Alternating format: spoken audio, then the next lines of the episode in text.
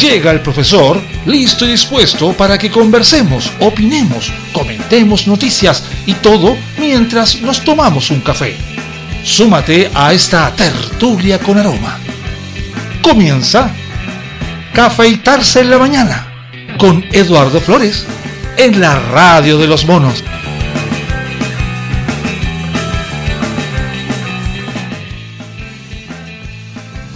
Días, ya en un... Ahí, ahí, ahí, ahí, ahí. Ahí está mejor. Ya en un 3 de marzo. Increíble cómo se va moviendo rápido todo esto. Sí, ya se nos va marzo. Ah, perdón, está empezando. Bueno, va a salir tan rápido que vamos a estar en abril y de pronto viene la gran sorpresa. Veremos qué sorpresa, ¿no? Tienen que tener paciencia. No tengo idea qué pasará, pero bueno. Un paso a la vez. Un paso a la vez. A ver, ¿qué hay de nuevo en estas tierras alejadas de la mano de Dios? Mm, ¿Convención? para variar. Votará hoy normas de medio ambiente se augura un jueves al rojo con baja aprobación de artículos. ¿Y?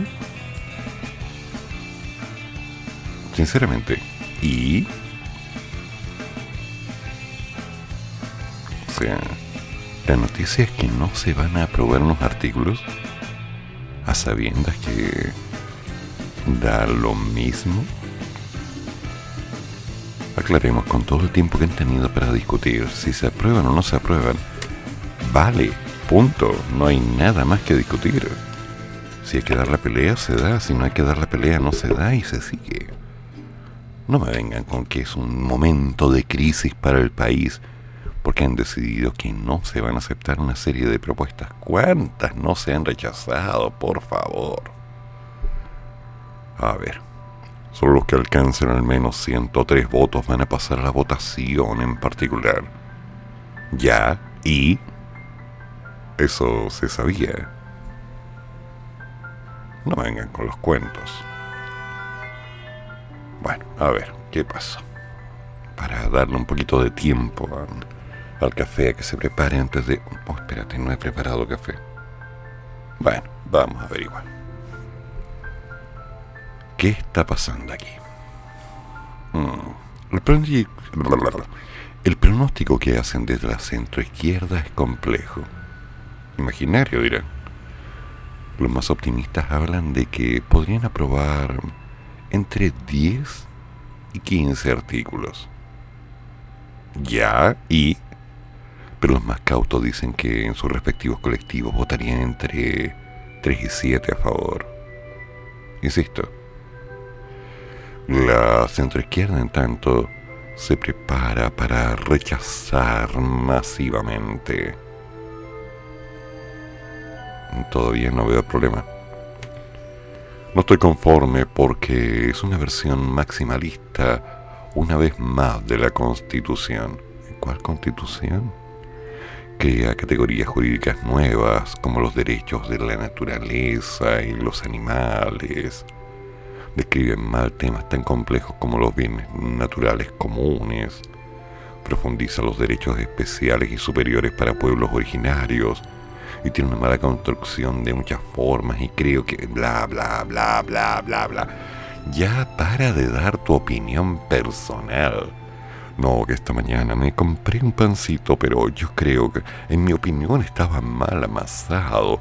Y la harina la compraron sin cariño, eso es lo que pasa. Entonces no usaron el agua a la temperatura correcta. Y el gas, el gas que utilizaron para cocer el pan, no, era de esa marca, no era coludido, obvio. Entonces, como que el pan no tenía ese saborcito que yo esperaría. Deja dar tu opinión, y vándate al hueso, al tiro, está ahí puro llorando. la micro venía muy llena, ¿no? Ya. ¿Viniste o no? Sí, pero la micro venía muy llena, entonces yo... Ya. Esa necesidad de estar reclamando por todo. Hay propuestas, están en la mesa, se discutieron, llegaron, punto. ¿Se van a aprobar? Bien. ¿Se van a rechazar? Bien Se acabó. Es que no hay más que discutir. Las propuestas apuntan a ser analizadas y nada más. Este es el trabajo de la Constitución. Recibir las propuestas, analizarlas, evaluarlas, concretar y llegar a una estructura de borrador de carta magna. Un borrador. Siempre pedacito de papel donde hay un borrador. Así de simple. Que están escribiendo el futuro con el cual se va a definir la existencia de nuestro país para que de aquí en adelante nos podamos ceñir a eso y todos estemos bien por los días de los días. Amén. Hasta ver. Es un borrador. Ni siquiera sabemos si se va a aceptar o rechazar. ¿Cuál es el dramatismo extremo de pensar que va a estar bien o que va a estar mal? Han tenido tiempo de más para discutir todo esto. No, es que no hemos tenido tiempo. Dijeron que hemos estado haciendo las comisiones y organizando todo, porque al principio, por culpa de este sistema económico impuesto en el modelo económico imperante, no hemos podido lograr más que tomar desayuno a medias y falacias. Cuentos chinos mal terminados. Señora, por favor, deje de darle cuerda a un mono que ya no se mueve. ¿Se le están jugando? Bien. ¿Están cobrando? Ya. Hagan su pega. ¿La van a aceptar? Bien. ¿La van a rechazar? Bien. Listo, sigue. Punto. ¿Cuánto tiempo tienen para empezar con la opción real de que esto va a estar listo? No, ya, córtenla. Yo quiero algo bien hecho. La gente necesita tener un poquito de tranquilidad. Entonces no vengan con el cuento de no, que se van a rechazar porque es un jueves rojo y todo el mundo está en contra porque tenemos puntos en conflicto, que los bienes, que esto, que lo otro, que los animales, los derechos, que la micro venía muy llena, que el pan. Señores, aprueben o rechacen y sigamos. Hay problemas mayores ahora. Ryan, tuyos. I got my first real six string, bought at the five and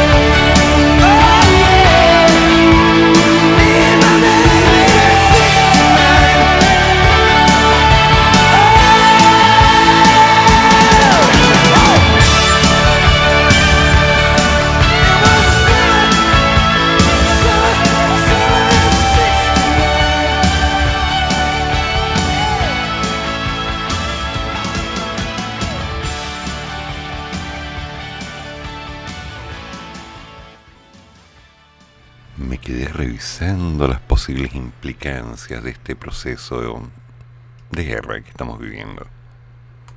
Es que igual hemos visto tantas noticias en contra.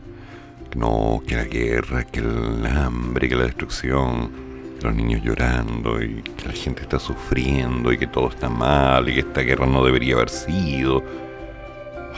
Ya paren.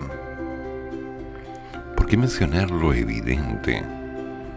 Lo evidente, absolutamente evidente, que nadie quiere más guerra.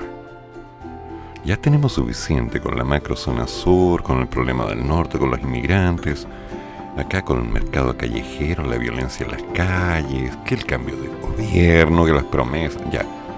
O sea, estamos todos cansados que nos repitan la misma canción.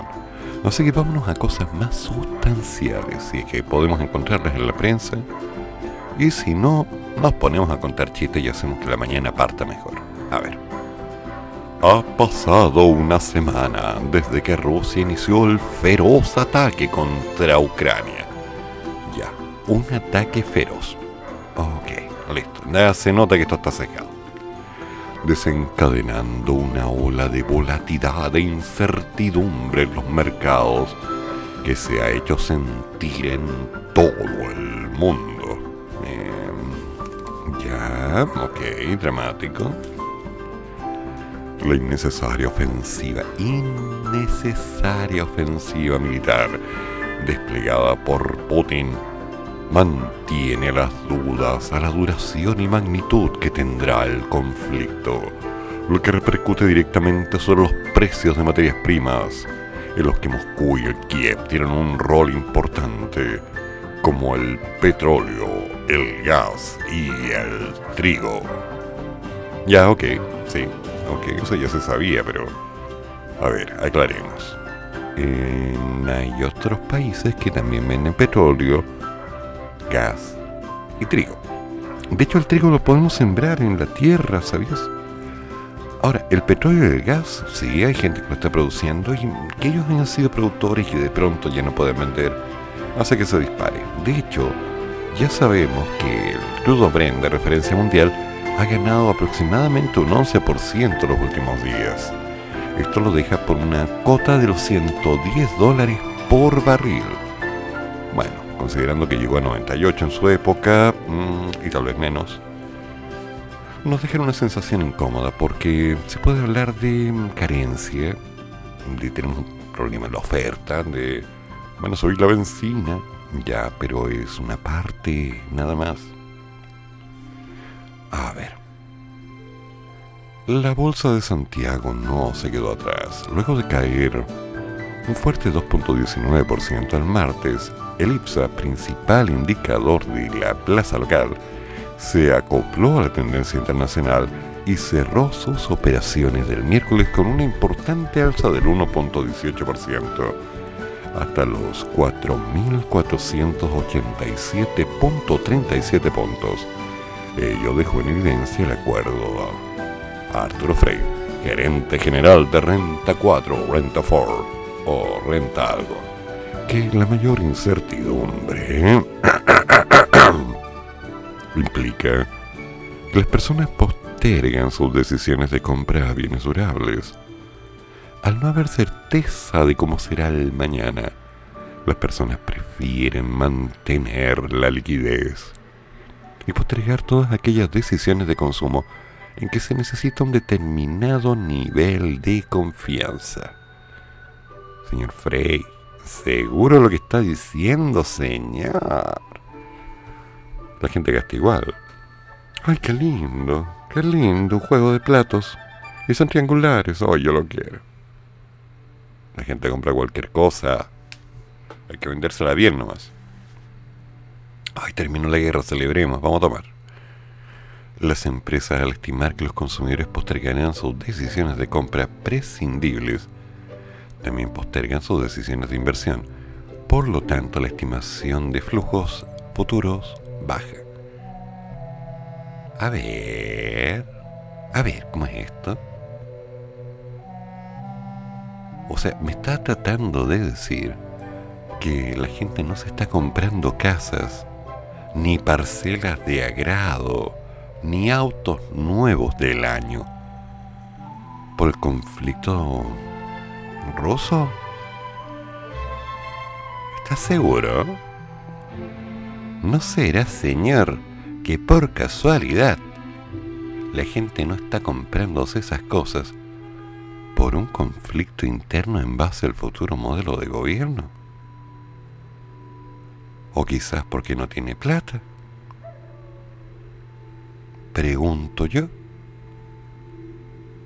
Porque, a ver, dado el conflicto, y es público que el conflicto nos va a complicar la vida a varios, hay otros conflictos locales que, que al parecer la gente estaría como no leyendo últimamente. Estamos a 3, se acerca el 8 de marzo. Después adivine. Sí, el 11. Cambio de mando.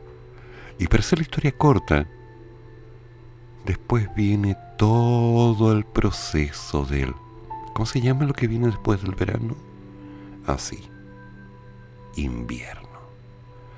Entonces, con la deuda, con el compromiso del Producto Interno Bruto, con las complicaciones de la inflación, con las tensiones sociales, con las tensiones locales, con los cambios de poderes para tomar decisiones y asumir. Mm, digamos que la gente no está muy tranquila.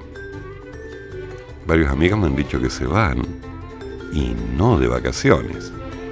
Otros me han dicho que me vaya y no a buena parte. Bueno, algunos también. Hay seguido. Eh, normal. Siempre me envían para allá. No me gusta ir para allá. He ido muchas veces. Hay varios amigos que viven allá a la mía. Pero bueno, vamos a ir viendo. Lo claro está en que las acciones que aglutina Lipsa, algunas de las cartas caídas del miércoles, las anotaron Falabella con un 2.8, Senko Chop con 1.21 y Ripley con un 0.83. Ya serían las menos rentables. Ya. Pero ¿acaso esto no pasa siempre? O sea, es que estoy tratando de encontrar alguna serie de noticias que me entreguen información real. Me están hablando de las proyecciones. Frey asegura que es difícil proyectar cuando pueden llegar a caer, pues va a depender del encarecimiento de las cadenas logísticas que afectan los precios de los productos finales, así como del tipo de cambio cuya alza se ve amortiguada, bla, bla, bla, bla. A ver, pero si eso está pasando. O sea, la necesidad de llenar papel con noticias que al parecer son palabras que mencionan lo evidente, no establecen cambios. A ver, si la guerra está y los problemas conflictuantes acerca de las importaciones ocurren, eso es inevitable, no podemos hacer nada. Ahora, ¿qué podemos hacer acá? Bien, ahí es donde tenemos que empezar a trabajar. Y cuando hablamos de construir, hablamos de sembrar, cosechar, cuidar, ahorrar, Hagamos las cosas bien. Brian, dame una mano, negro.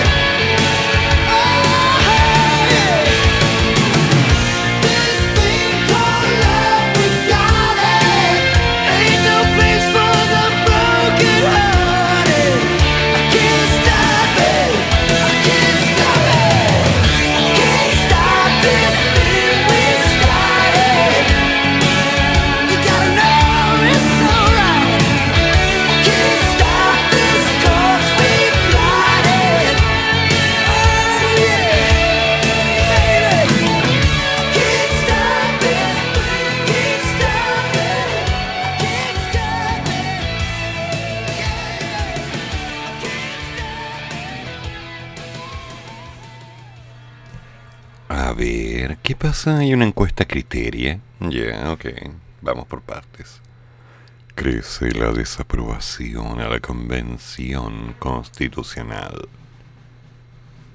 Ya. Y la mayoría no tiene claro qué votará en el plebiscito de salida. Eh, ya. Eso es como Y esto de la desaprobación, la pregunta a mí no me han llamado. La desaprobación al trabajo que desde hace siete meses a la Convención Nacional aumentó 4.48% de la criteria. En tanto, la aprobación al fondo del órgano alcanza 31%, dos puntos menos respecto a la medición anterior. Según el sondeo que fue aplicado entre el 25 y 28 de febrero pasado a través de un panel online a 872 mujeres y hombres de 18 más años en todo el país, un 47% de la población no sabe sobre la existencia de un plebiscito de salida. Al ser consultados sobre su opción de voto en ese proceso, la mayoría de los encuestados, el 43%, señaló que no lo tiene claro, mientras que un 36% eligió la opción del apruebo y un 21% la del rechazo. Respecto a la evaluación del presidente Sebastián Piñera, los resultados de Criteria revelaron que el mandatario cierra su segundo mandato con un 71% de desaprobación. Su gobierno, en tanto, termina su ciclo con un respaldo del 17% y una desaprobación del 73% lo que sumado me da un 90%. 100. O sea, el 10% no dijo nada ni nada. Colgo. En cuanto a la economía, los encuestados manifestaron una mirada marcadamente negativa. En ese sentido, un 59% consideró que la situación económica actual del país es regular mientras que un 36% dijo que era negativa y solo el 5% la estimó como buena. Sobre la situación económica personal, un 57% la calificó como mm, regular, un 31% como mala y solo un 12% como buena. Por tercer mes consecutivo, Criteria consultó a sus encuestados sobre las tres medidas del programa del señor presidente electo Boric que consideran más importantes. Establecer un sueldo mínimo de 500 mil pesos. Que se cree un seguro universal de salud. Ocuparon el primer y segundo lugar en las respuestas. Establecer una política más restrictiva respecto a la inmigración que se garantice el acceso al agua como un derecho, compartieron el tercer lugar. Finalmente, sobre las instituciones mejor evaluadas, la Policía de Investigaciones continúa liderando con un 51% de las preferencias, seguida por las municipalidades con un 39%, Carabineros de Chile con un 34% y en el extremo opuesto, las instituciones peor evaluadas son el Congreso con un 8%, los tribunales de justicia con un 10% y los partidos políticos con un 2%. Ay. Le siguen dando vuelta a lo evidente. Primero, lo voy a tener que dejar claro escrito en papel, en roble, en mármol, en piedra, en el aire para que la gente lo vea. Digo, ¿no? Las promesas de cualquier gobierno son hermosas palabras para conseguir votos de adherencia. Y tal vez, tal vez se cumplan. Pero lo más seguro es que no se van a cumplir de la forma en la que fueron estipulados. Históricamente ha sido así. Todo tiene un depende. Vamos a ver. Nada más. Ahora, esto de un sueldo mínimo de 500 mil pesos, no sé hasta dónde sea una frase tan bonita de ver. Porque ¿qué pasa si de pronto no te alcanza con 500 mil pesos? ¿Ah? O sea, ayer estaba sacando mis cuentas. Te vas a comer un par de completos con una bebida 3.500 pesos. Unas cositas chicas, con una bebida chica. Ya. ¿Vas a comprar un kilo de pan? Uy. Ya vas a comprar un kilo de azúcar. Uy. Vas al supermercado. Uy. Te vas a comprar una cajetilla de cigarrillos. ¡Ah! Te compras un encendedor. ¡Oh! Parece que está todo más caro. ¿Y si de pronto empiezan a subir los precios? ¿Ah? ¿Más? ¿Ah? ¿500 mil? Oh. ¿No sería mejor, en lugar de hablar de subir el sueldo mínimo a tanto, el lograr que las cosas bajaran de precio? Digo yo, es una promesa más bonita, porque involucra acciones más fuertes, mi humilde opinión. ¿Ok? Ahora, esto de una política más restrictiva respecto a la inmigración, por favor, la gente va a seguir entrando igual. Y si no entran por aquí o por allá o por este lado o por este otro, van a encontrar igual dónde entrar. La pregunta es qué vamos a hacer. ¿Hay trabajo? ¿Hay opciones de trabajo? ¿Nos vamos a poner en una línea laboral concreta? Porque ya ha llegado mucha gente y yo digo, bien, ya están acá, a trabajar. Que no hay trabajo. Mal estamos ahí. Es que hay que detener la inmigración porque nos están quitando la fuerza de trabajo. No, no nos están quitando la fuerza de trabajo. Lo que pasa es que los trabajos no están bien ordenados, o sea, somos caóticos. Podríamos hacer millones de cosas, pero... O sea, que los partidos políticos no tengan una buena evolución por parte de los encuestados. Es que los encuestados no tienen nada que opinar de los partidos políticos. Los partidos políticos lo que tienen que hacer es lo necesario para que la gente esté bien, independiente de que estén a favor o en contra. Punto. El Congreso lo mismo, los tribunales de justicia igual. Su trabajo es hacer que las cosas sean mejores para todos. No hay otro trabajo en ellos. Y si no resulta, bueno, seguir. Es así de simple. Es como, ¿y usted qué opina de su papá? No es que no trae tanta plata a la casa. Y el otro se revienta el lomo trabajando de lunes a sábado no, es que no alcanzo a verlo, yo no comparto con él. Ya, pero es tu papá. Sí, pero a mí no me gusta. Linda la opinión. Cuando los roles están definidos, los roles tienen que ser llevados a cabo. Y algunas cosas no van a resultar bien. Esa es la realidad. Lo importante es que se mejoren. En lugar de estar ahí reclamando que no, que aquí, que allá, es que no hace lo que yo quiero que haga. Por favor. Esa facilidad eterna de estar reclamando y opinando por opinar. Por favor, si van a hacer encuestas, muestren las preguntas. A ver si son objetivas. Y si van a recibir respuestas, sean coherentes con los análisis. No hagan, por favor, encuestas sesgadas con intenciones específicas.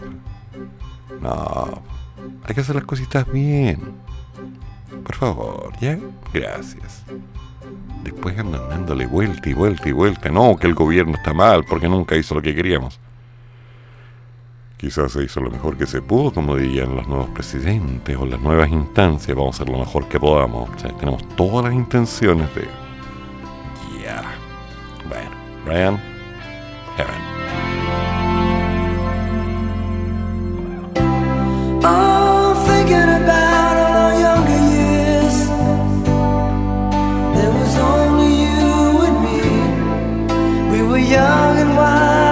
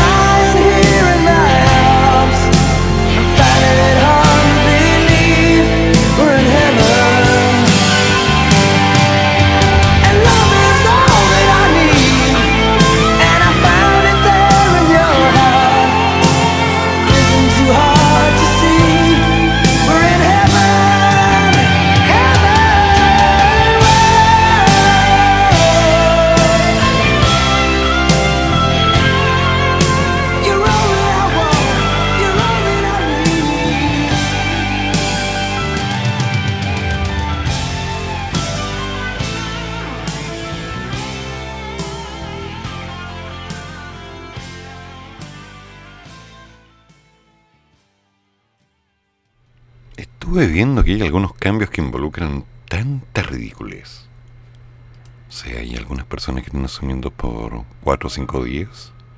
Pero con cambio y todo, sí, no estamos de- haciéndonos cargo de, de qué.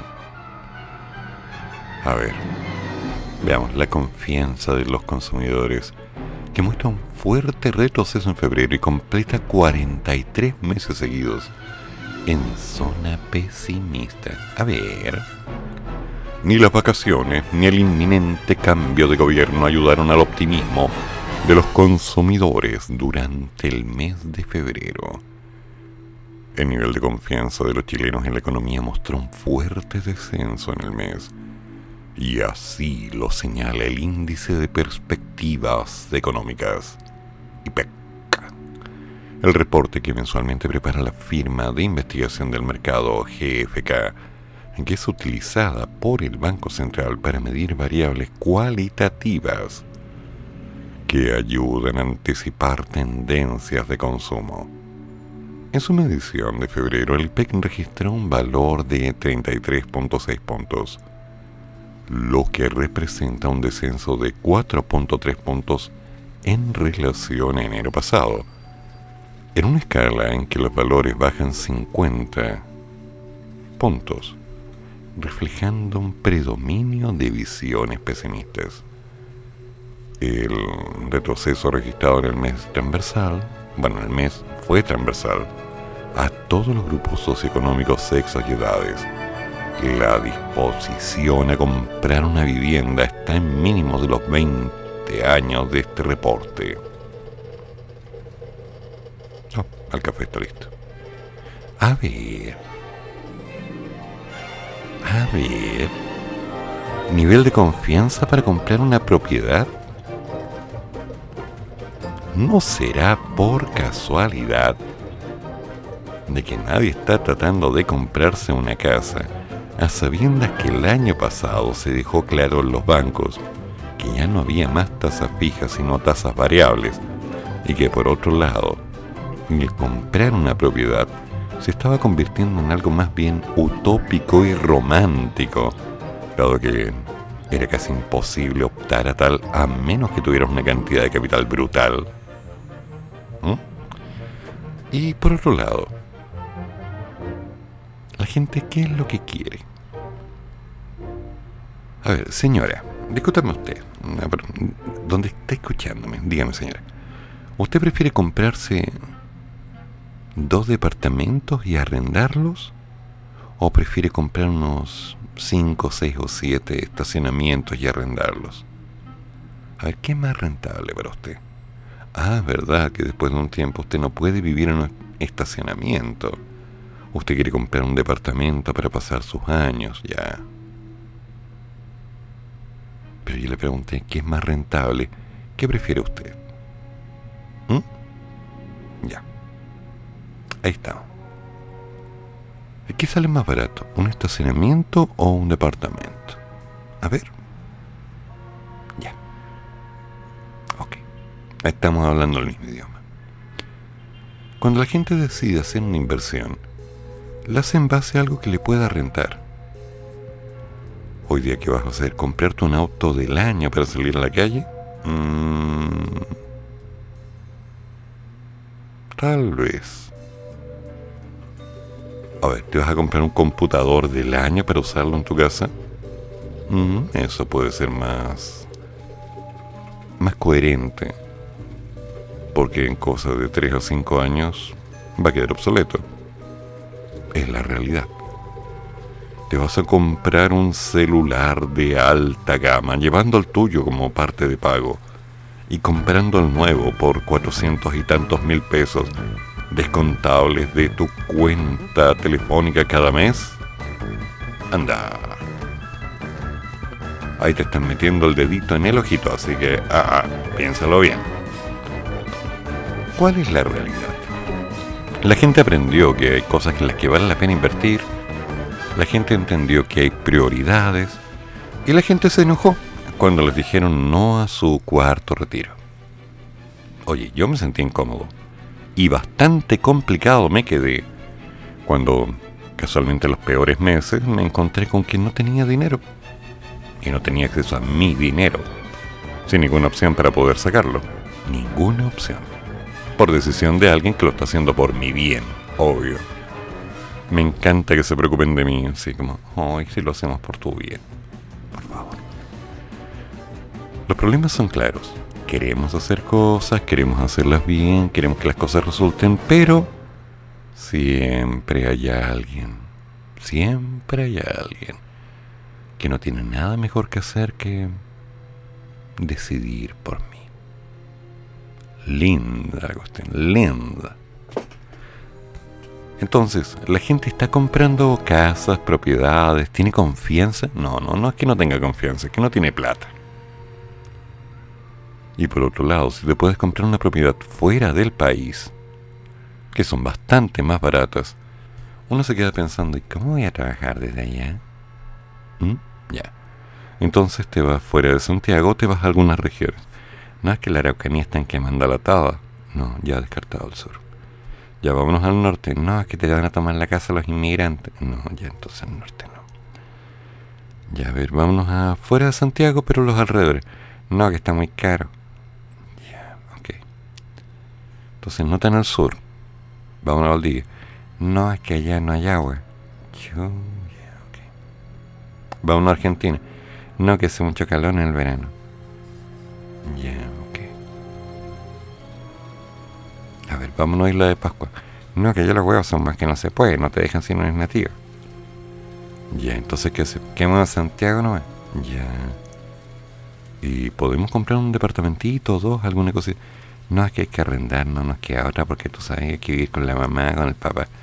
Es que tenemos que ahorrar porque el modelo de gobierno no nos permite hacer cosas nuevas. Entonces, pónganse de acuerdo, por favor. Aquí no estamos hablando de la confianza, estamos hablando de lo que se puede o no se puede hacer. ¿Para qué le dan tantas vueltas? ¿Para qué redondean palabras para acercarse a la verdad? No hay plata. No alcanza para poder hacer algo así. Entonces nos queda trabajar y encontrar cómo mantenernos idealmente bien. Aunque alguien me dijo sobrevivir. En Vayan, haz lo tuyo. Voy por café. Te traigo uno.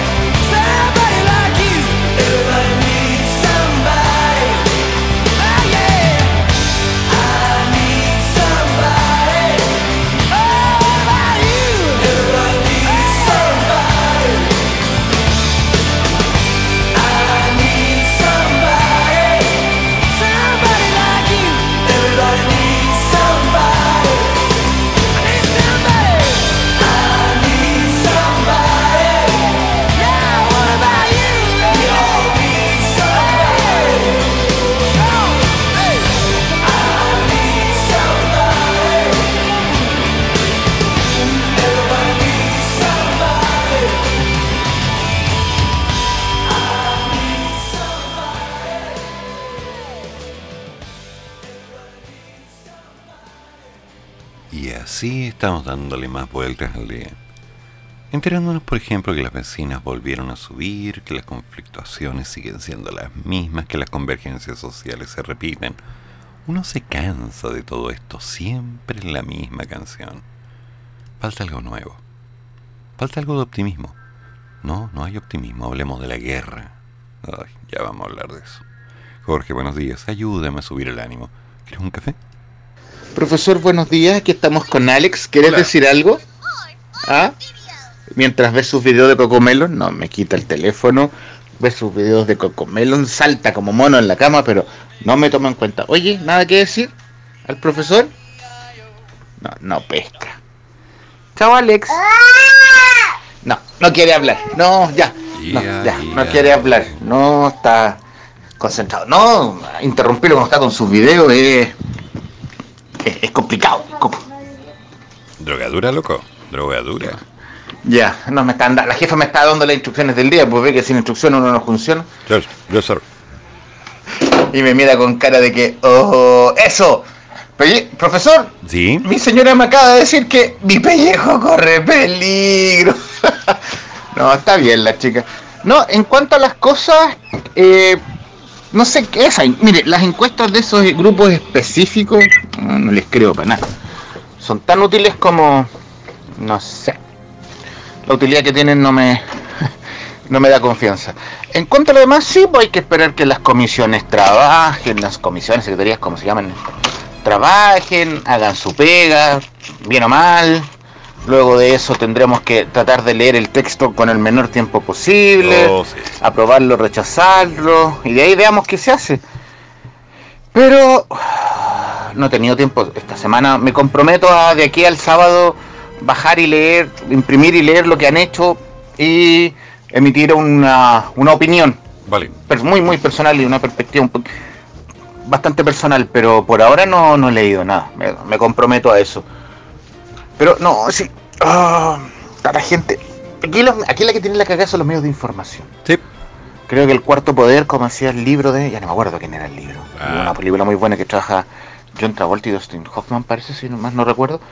El cuarto poder tiene la cagada. La, la- se suponía que con la, con la llegada del área de la información digital y todo, la gente iba a tener mejor acceso a la información, de mejor calidad y todo. Y. ¡Ah, Dios mío! Nada. Hasta la famosa Rule 34 de Internet. Ah. Eso pues profesor, a seguir escuchando, a seguir leyendo. Brian Adams hoy día está de antología. Y a esperar bajar lo que han hecho la, con- la, la constituyente, leerlo. Y va a recién poder decir me parece, no me parece, está bien, está mal, estoy de acuerdo, en desacuerdo, esto va mal, pero jamás como las ratas abandonar el barco, jamás. Somos chilenos y hay que comprometerse a actuar como tales, de manera justa, honrada, honorable y honesta. No le pongáis tanto tampoco, sí. Parte de las cosas que hacemos siempre dañan a alguien.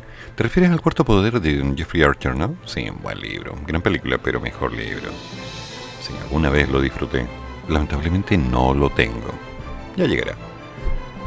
Es que, ¿sabes? Siendo completamente sincero, un conflicto que todos vamos a tener durante mucho tiempo es que la prensa tiene un sesgo específico. Tú sabes, con la sensibilidad de los medios hay palabras que no se pueden usar, ideas de las cuales no se puede hablar, tonos que no podemos emplear. O sea, es censura, es adecuación social. Que tú no puedes hablar de esto porque eh, la gente se siente incómoda. Y yo digo, ¿y? ¿Y cuál es el problema? La realidad no está hecha para que la gente se sienta cómoda. La realidad es aquello que ocurre mientras estamos pensando en cómo salir de un contexto para entrar en otro.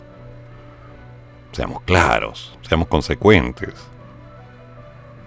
O sea, a ver, vámonos a casos más fuertes. No se decía hace mucho tiempo, dentro de la historia de la humanidad, que el problema no eran las expectativas. Todos tenemos expectativas, todos tenemos sueños, todos tenemos esperanzas. El problema es cuando nos damos cuenta de la realidad, que no se condice con las expectativas o las esperanzas. Y como mucha gente fue entrenada para vivir en base a sueños, estudia para que seas alguien en la vida. Ya eres alguien, mono. No, es que tienes que tener un cartón universitario, o dos, o tres, o cuatro, y un magíster, y un posgrado, y un doctorado, para seguir pidiendo que por favor te den trabajo. La realidad es simplemente lo que ocurre cuando esperas que pase otra cosa. Entonces, ¿los constituyentes están haciendo algo? Bien, veamos qué están haciendo y hablemos de eso. ¿Que la guerra está acabando con el mundo? Sí, la guerra está complicada. Y sobre todo porque hay un miedo generalizado de que alguien presione un botoncito y esto tome ribetes mayores que la amenaza de Estados Unidos. Por favor. Aquí no se trata de la amenaza ni de los ataques de hecho, ni siquiera, y voy a ser frío con esto, ni siquiera se trata del sufrimiento que está viviendo la gente en estas tierras. Me molesta, me duele.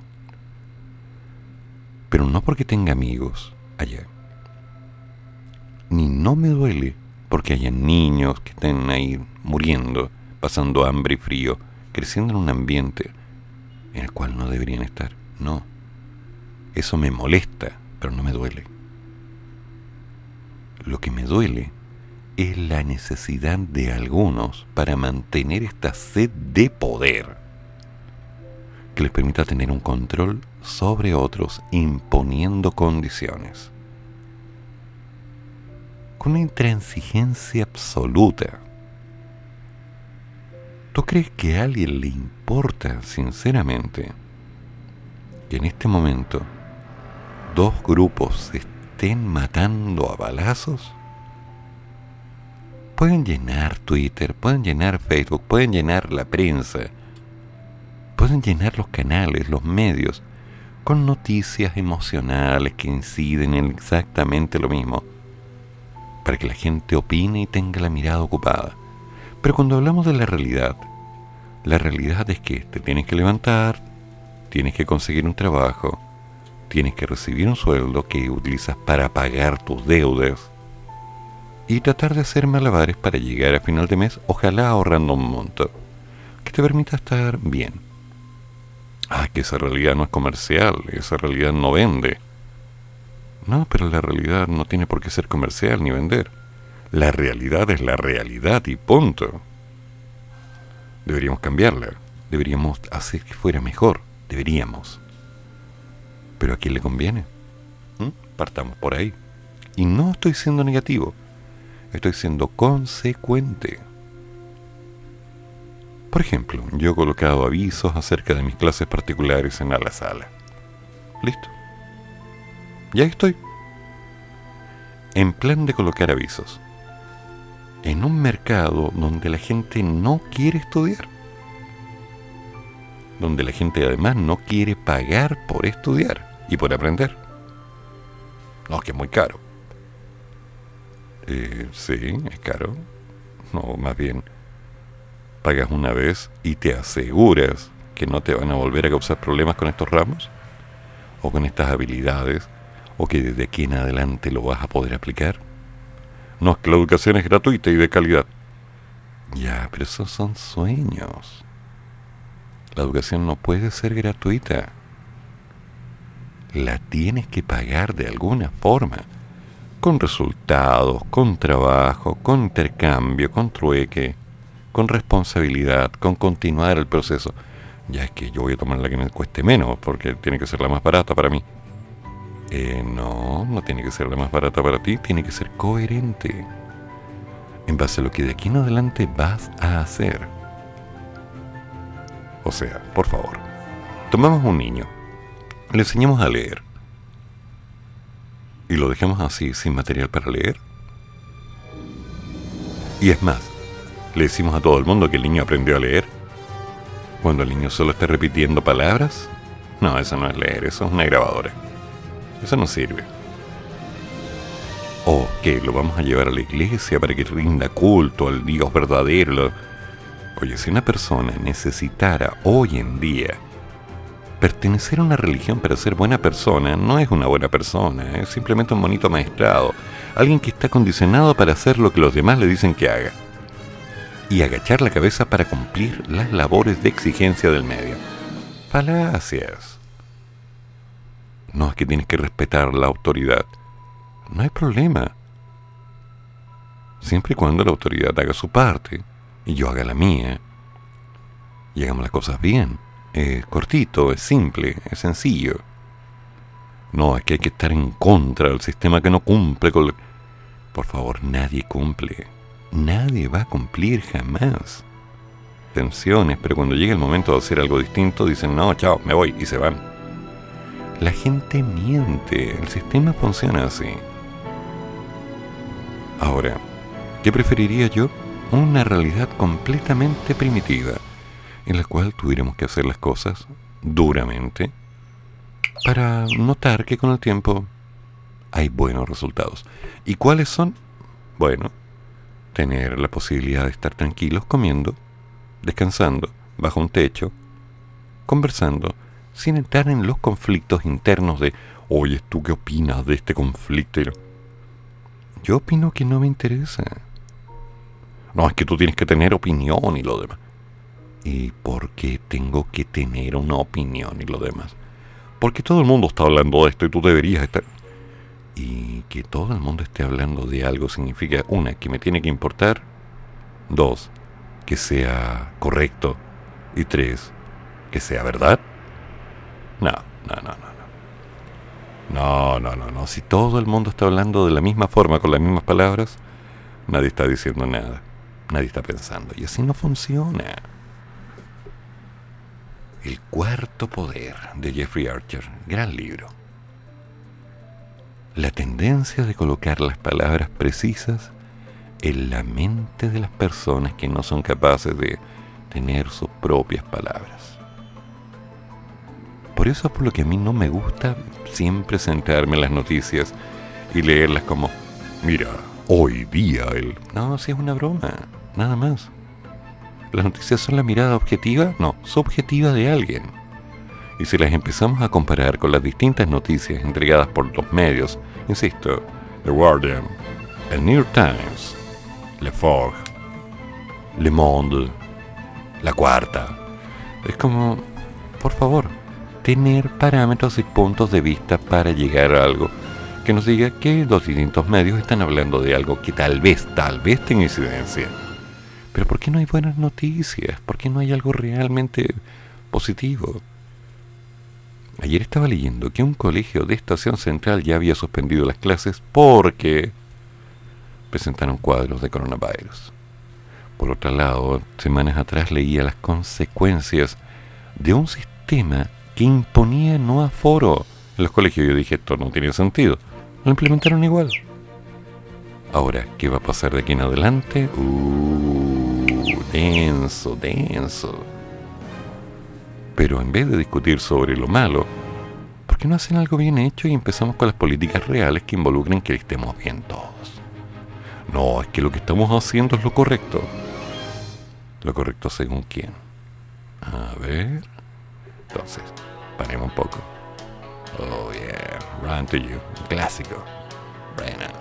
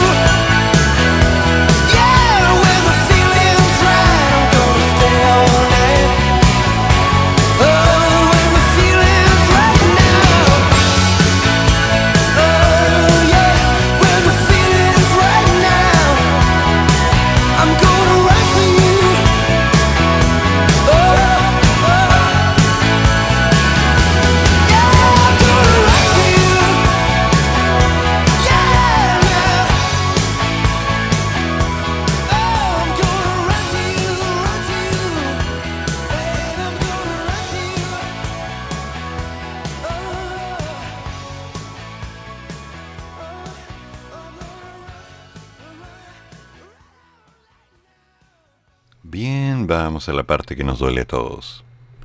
Las bencinas reportan una nueva alza en el precio de todos los combustibles, en 6.7 pesos por litro.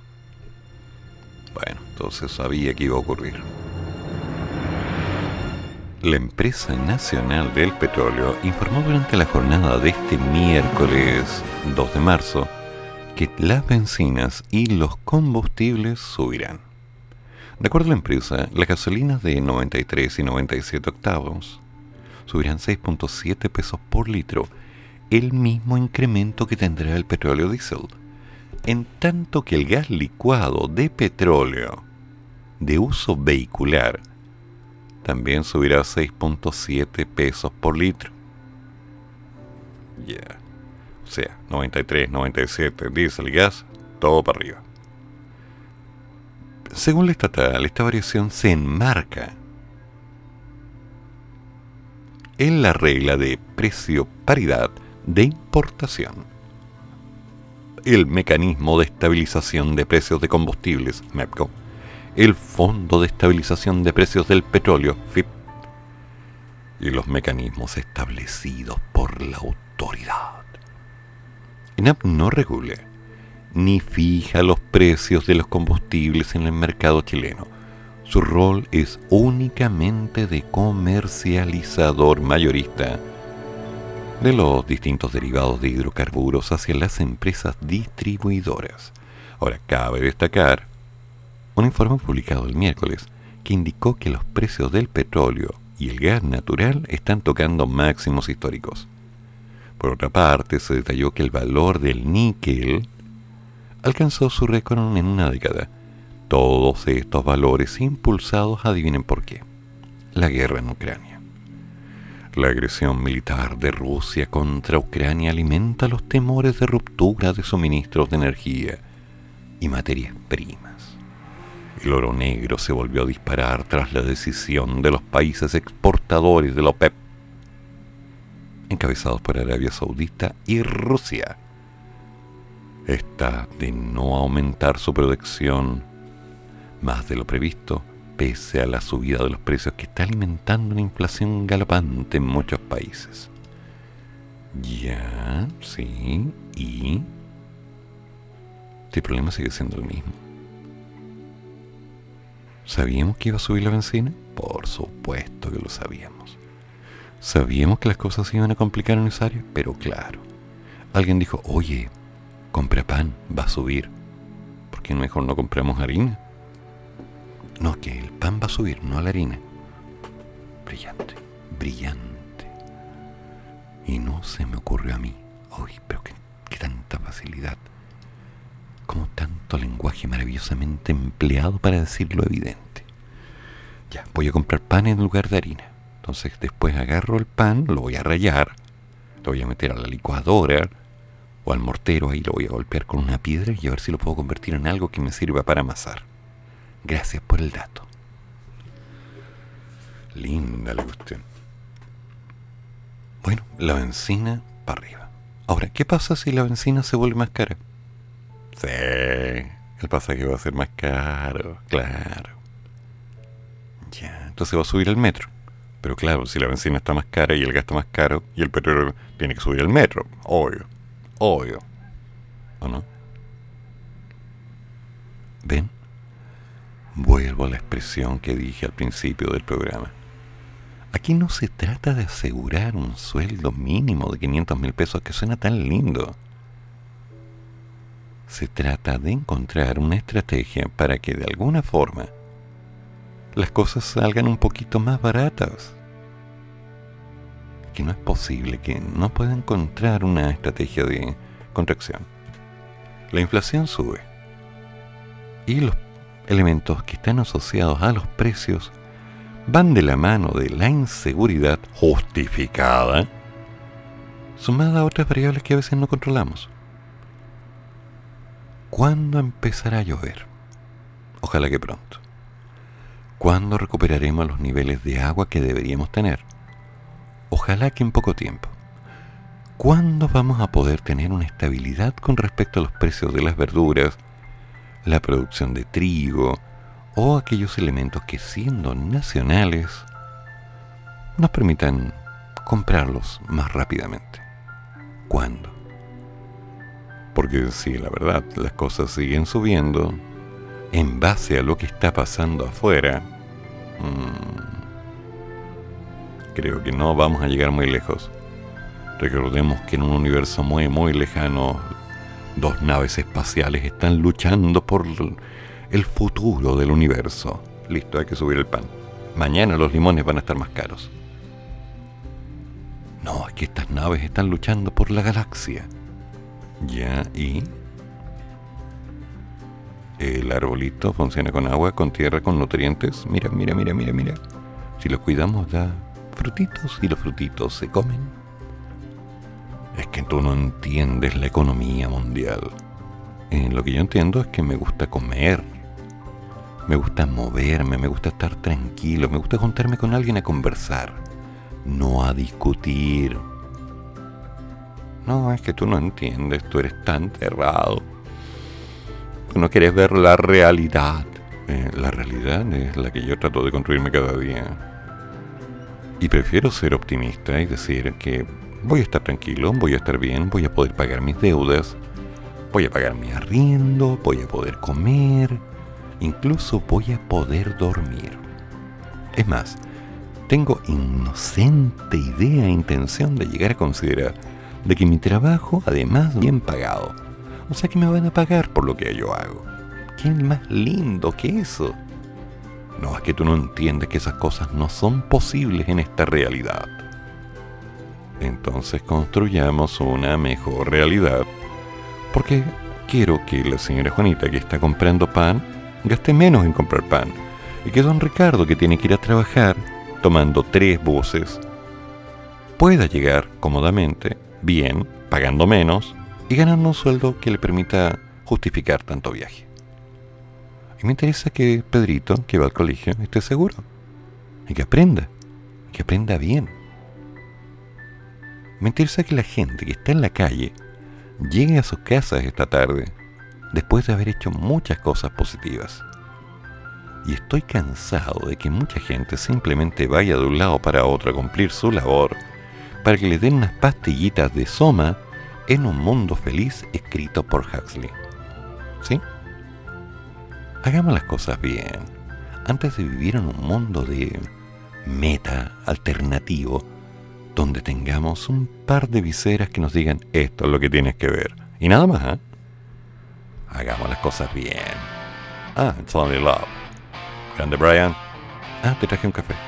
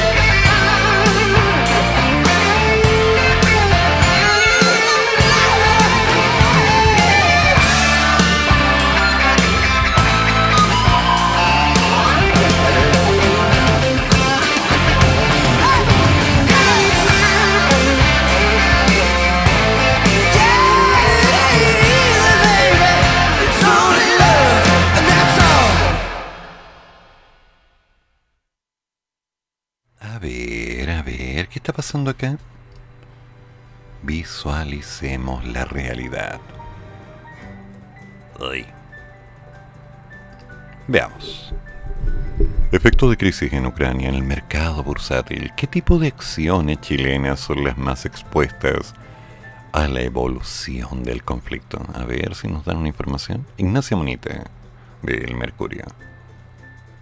Ha pasado una semana desde que Rusia inició un feroz ataque contra Ucrania desencadenando una ola de volatilidad e incertidumbre en los mercados. Esto creo que ya lo leí. Y es como, ya, sí, las proyecciones. Ya, pero si esto es el mismo artículo escrito por otra persona, no, chao. A ver, veamos qué pasa con el dólar. El dólar cotiza con una leve caída tras repunte de últimas sesiones a la espera de nueva reunión entre Rusia y Ucrania. La segunda ronda de diálogo entre los negociadores de los países tendrá lugar este jueves y a la espera de ello, el dólar está cotizando con una leve caída esta mañana en el mercado cambiario local tras dos sesiones de alzas en medio del conflicto bélico. A las 8.53, el dólar descendía a 1.52, llegando a 806.48 vendedor y 806.01 comprador. La cotización del dólar muestra ligeros cambios en la presente sesión después del repunte de estos últimos días, comentó Ricardo Bustamante, jefe de estudios de trading de Capitaria. El cobre se dispara por los menores suministros existentes en diversos commodities, a medida que las sanciones contra Rusia han sido cada vez más fuertes, impactando al mercado global de diversas materias primas. Hoy seguiremos atentos al desarrollo de las tensiones entre Ucrania y Rusia, además de algunas cifras de Estados Unidos, pero el dato más importante de la semana se conocerá mañana, cuando se revele el informe oficial de empleo en la principal economía del mundo, el cual podría generar volatilidad en la moneda norteamericana. Por su parte, Juan Ortiz, estratega de mercados de XTB Latam, que me lo encuentro por todos lados, indicó que técnicamente consideramos que el tipo de cambio sigue encontrándose en los niveles clave, en donde podría llegar a los niveles de 815 si el conflicto sigue escalando. No obstante, otro factor a considerar clave es el tipo de cambio que está presentando el cobre en este momento. Ya, ¿y qué pasa con el cobre? El cobre también está subiendo, el cobre está moviendo.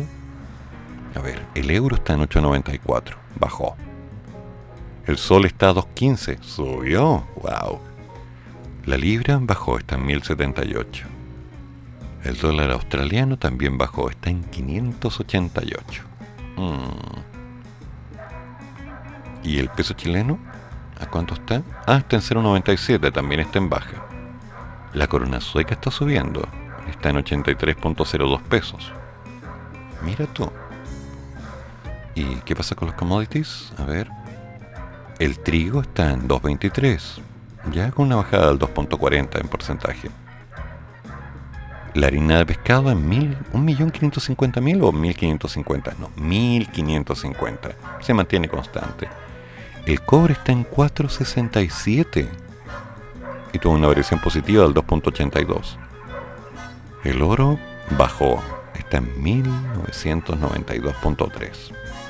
Ok, el gramo supongo.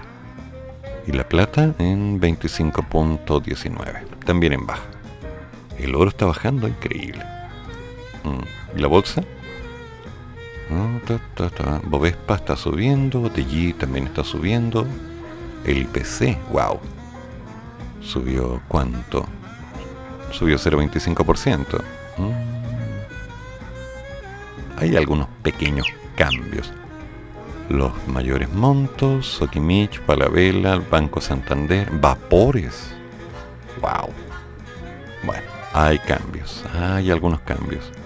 Pero me sorprende, se supone que no hay plata y ahí estamos. ¿Qué conflicto este?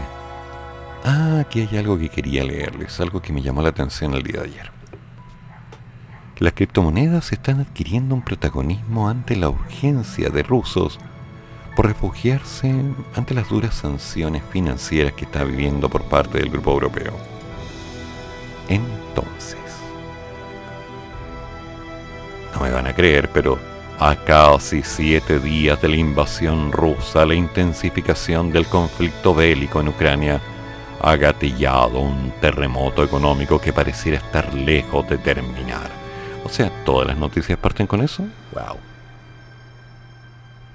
Por un lado, los combustibles como el petróleo y el gas han experimentado una escalada sin precedentes, mientras crece la incertidumbre en los mercados por eventuales interrupciones en las cadenas de suministro. Por el contrario, pese a que este miércoles las bolsas europeas recuperaban parte del terreno perdido, el ataque por parte de Moscú y sus repercusiones ha provocado la fuga de inversionistas hacia activos de refugio, como el dólar o el oro, para contrarrestar el impacto y así evitar las pérdidas. Y a esto se suma la batería de sanciones que Occidente ha impuesto sobre los bancos rusos, restringiendo su acceso al sistema de mensajería SWIFT, la principal red utilizada por diversas entidades alrededor del globo para realizar pagos transfronterizos rápidos y seguros.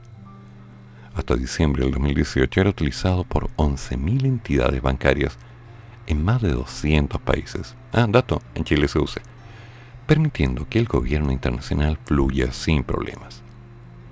Toda esta situación se ha traducido en una fuerte devaluación de la moneda rusa, el rublo, que arrancó la semana cayendo un 30% a un récord de 120 unidades por dólar. Frente a eso, el presidente Vladimir Putin prohibió a sus ciudadanos transferir divisas al extranjero y ordenó a las empresas con actividades económicas en el exterior convertir el 80% de sus ingresos en rublos para defender a la nación de los castigos establecidos por los Estados Unidos, la Unión Europea y sus aliados.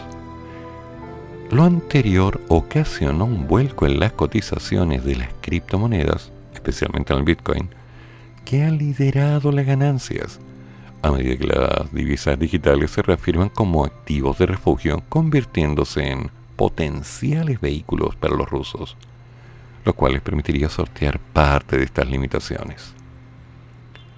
La moneda digital más grande por valor de mercado subió un 8% ayer, hasta llegar a los 44.964 dólares en las operaciones de Nueva York.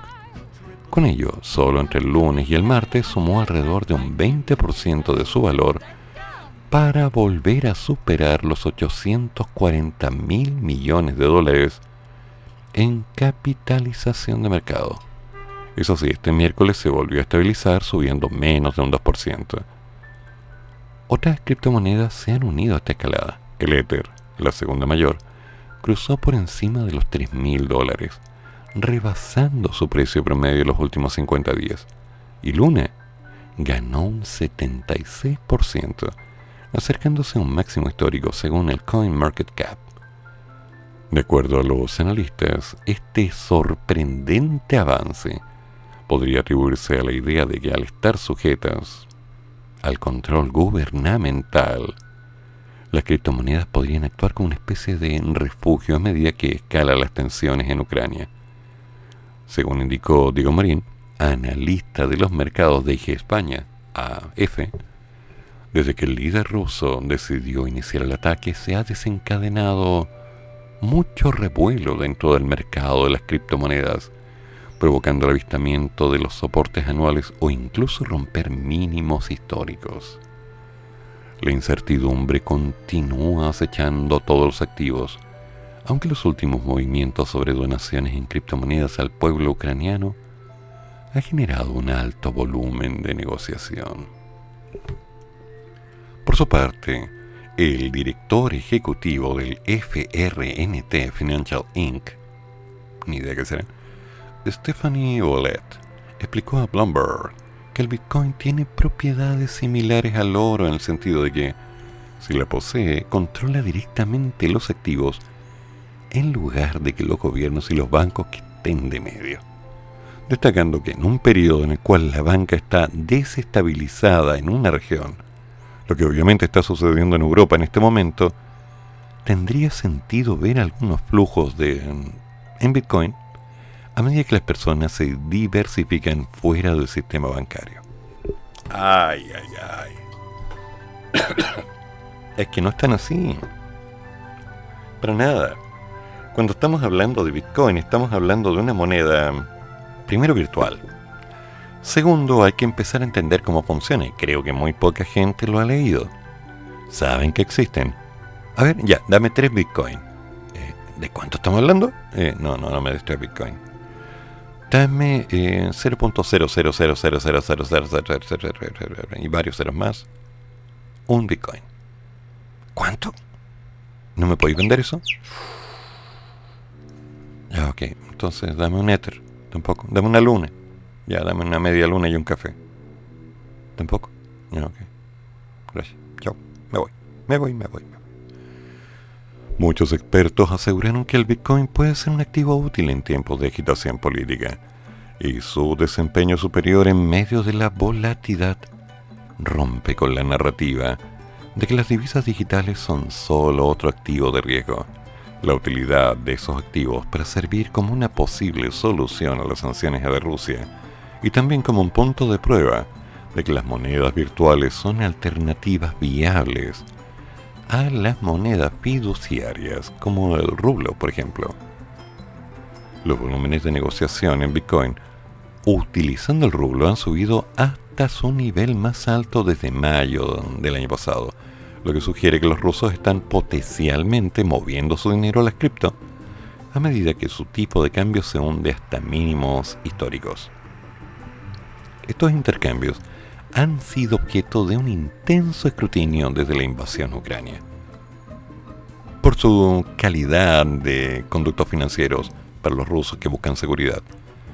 Sin embargo, Sao, director ejecutivo de Binance Holding, LTDA, la mayor plataforma mundial de criptomonedas, asegura que la firma sigue las reglas de sanciones muy estrictamente. Quien esté en la lista de sanciones no podrá usar nuestra plataforma. Pero quien no lo esté puede hacerlo. Ay, gracias. Sao. Vale recordar que la industria no está regulada en gran medida aunque los legisladores de los Estados Unidos y la Unión Europea han presionado para fortalecer las medidas de protección frente a la intensificación del conflicto bélico. No es nuestra decisión congelar las cuentas de los usuarios. Facebook no ha prohibido a los usuarios rusos. Google no ha bloqueado a Rusia. Estados Unidos ha hecho eso y zanjó que, desde un punto de vista ético, muchos rusos no apoyan la guerra, por lo que deberíamos separar a los políticos de la otra gente, que no es política. Aquí le dicen gente normal, pero para mí es gente, punto. En tanto, el director ejecutivo y fundador de la plataforma de criptodivisas Galaxy Digital, Nike Novogratz, comentó al mismo medio que en esencia nunca hemos tenido un grupo de naciones que confisquen bienes raíces de los magnates rusos, tomando el dinero de su país. Por eso se creó el Bitcoin, porque la gente no confía en los gobiernos. Este es un gran problema en muchos sentidos. Esto está empezando a crear una aceleración de esta desdolarización del mundo? Eh, tampoco. Con todo, según informó este miércoles en una entrevista televisada el ministro alemán de Finanzas, Christian Lindner, los miembros de la Comisión Europea y el del G7 están trabajando para impedir que los rusos evadan las sanciones financieras usando monedas virtuales. Eh, a ver, a ver, a ver, a ver. Yo siempre hago preguntas inocentes. ¿Usted se va a comprar una criptomoneda o algunas criptomonedas? ¿Tiene alguna idea de lo que involucra invertir en esto? ¿Mm? Por casualidad, a ver, para que entendamos el mismo idioma. Supongamos que yo le vendo acciones de alasala.cl. ¿Usted las va a comprar? Te las ofrezco, ahí están, listo. 100 mil pesos cada una. No es malo. Y a la sala depende de lo que yo haga, de la cantidad de interés a los estudiantes, de la oferta referente, de los emprendedores que quieran aprender Excel, que quieran aprender a crear negocios, marketing, vitrinaje, estrategias digitales, eh, cómo usar Instagram. Y de, por supuesto, aquellos estudiantes de enseñanza básica y media que quieran aprender a usar bien la matemática, a razonar con probabilidades, a interpretar estadística, a comprender la física, a entender cómo hacer algo con lo que te están enseñando en el colegio. Mm, ahí están las acciones. ¿Quién quiere? A 100.000 cada una. Van a subir, digo yo. Bueno, lo mismo pasa con el Bitcoin. Usted en este momento, ¿qué información real tiene de las criptomonedas? ¿Va a comprar porque alguien le dijo que era una buena idea? ¿O va a esperar un tiempo para ver si es que hay alguna posibilidad de entrar a un mercado? A ver, ¿usted confía en este modelito? ¿Los Ethereum? ¿Valdrá la pena? Recordemos que hace cosa de unos 6 o 7 meses, Internet se llenó de una información que indicaba que Chile ya tenía su propia criptomoneda y que había que invertir en el Banco del Estado. Era una mentira, pero grandota, y no faltó la gente que creyó. Entonces, en el país de los ciegos el tuerto es rey. No le crea a nadie sin haber estudiado. Busque en la red, hay muchos libros, léalos, pero por favor tampoco crea todo lo que lea. Compare, razone, piense, viva la experiencia. No es malo leer. Y no le va a hacer ningún dolor el tratar de relacionar los puntos. Así que antes de pensar que es una buena alternativa porque alguien le dijo que era una buena alternativa, vea usted si lo es. Primero aprenda. Después conversamos. ¿Ok? Ryan, todos tuyos.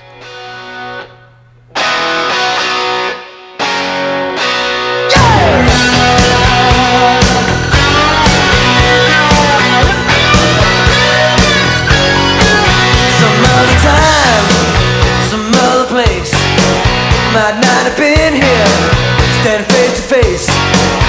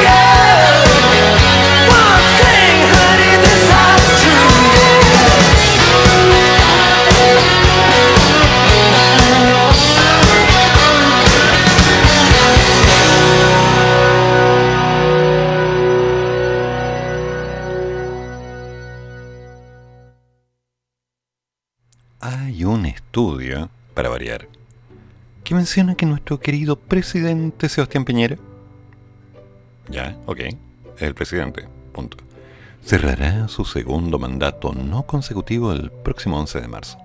Notable el estudio. Con un 42% de su agenda legislativa del programa de gobierno cumplida.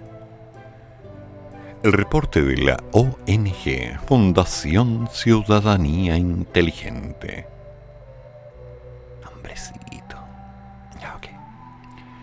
Analizó el grado de cumplimiento de las 256 propuestas asociadas a la presentación de proyectos de ley en el Congreso que contenía el programa de Piñera al inicio de su mandato en el 2018.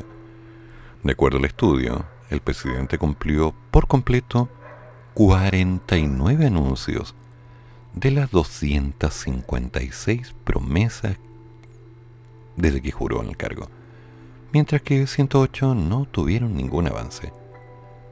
Los mayores progresos se dieron en las áreas de ciencia y tecnología con un 93% del cumplimiento de los proyectos de ley y en defensa con un 80% de avance. En el otro extremo hay dos áreas en las que el gobierno aún no ha presentado ninguno de los proyectos que prometió al ganar las elecciones.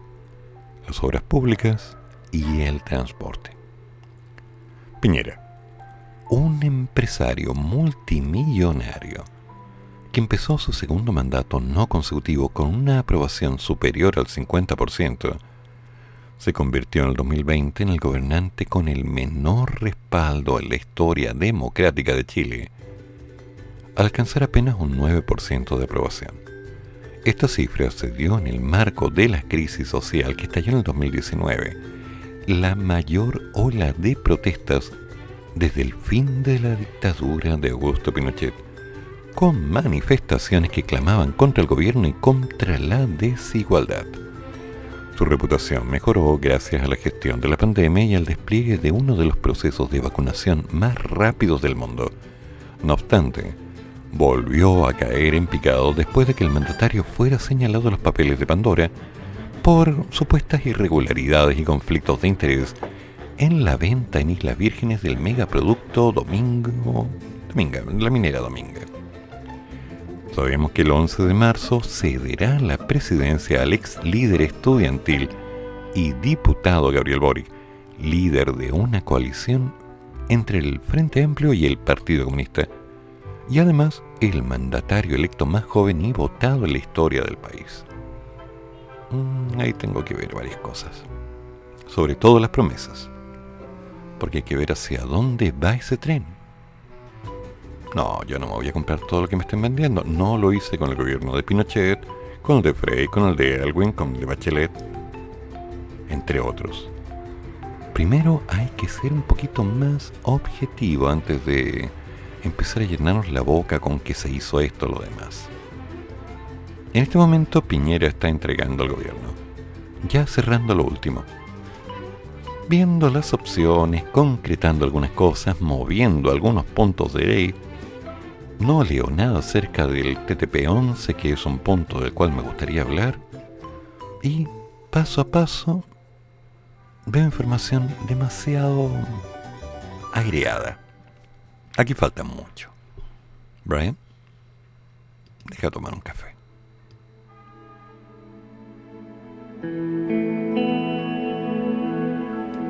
First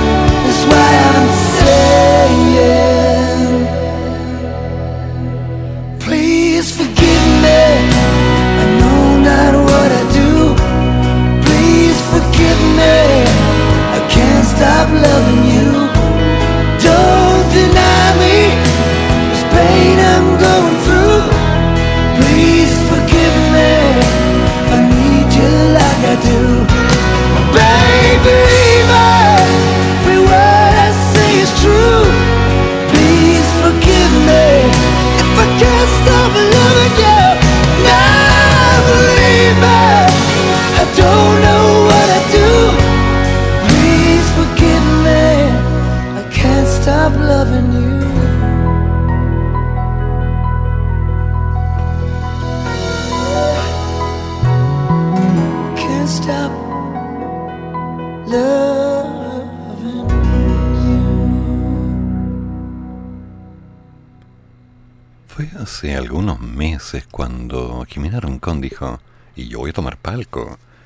micrófono abierto delató la risa y un comentario mordaz. ¿Se acuerdan?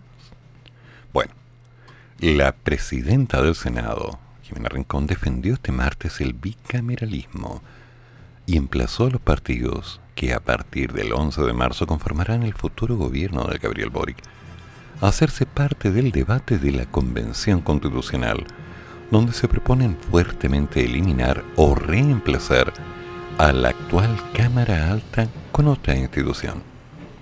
Aquí cada uno tiene que asumir su responsabilidad. El Partido Socialista y el Frente Amplio tienen la llave para hacer que las cosas sucedan en la convención. Nosotros, como democracia cristiana, tenemos un solo voto. Podemos aportar, podemos tratar de conversar, pero todos tienen que entender que tienen que jugar un rol aquí respetando la autonomía de la convención declaró la congresista tras participar de la ceremonia de inauguración del año judicial en la Corte Suprema. Si mal no recuerdo, Piñera y Bolt también estaban ahí.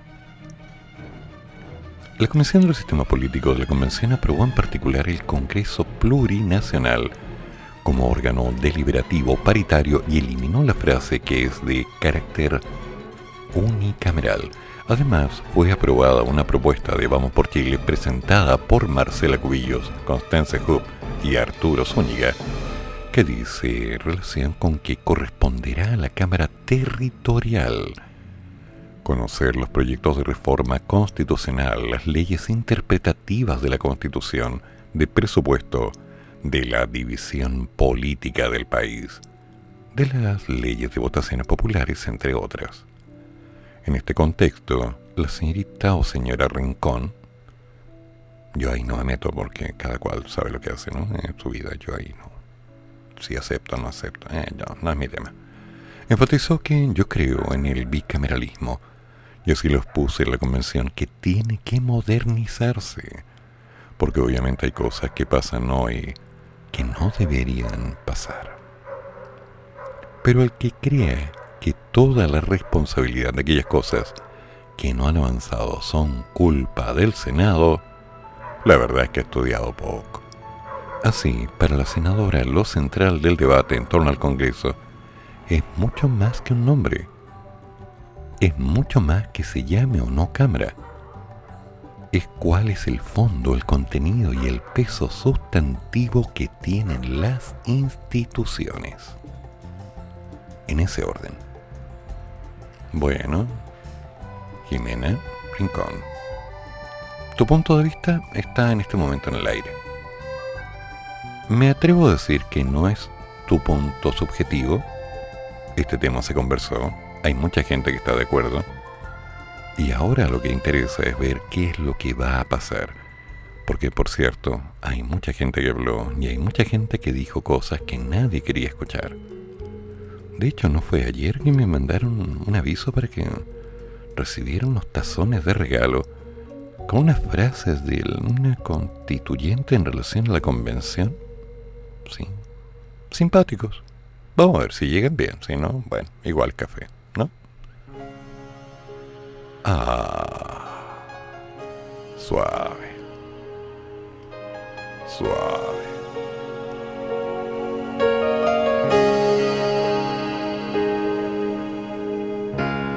Look into my eyes, you will see what you mean to me.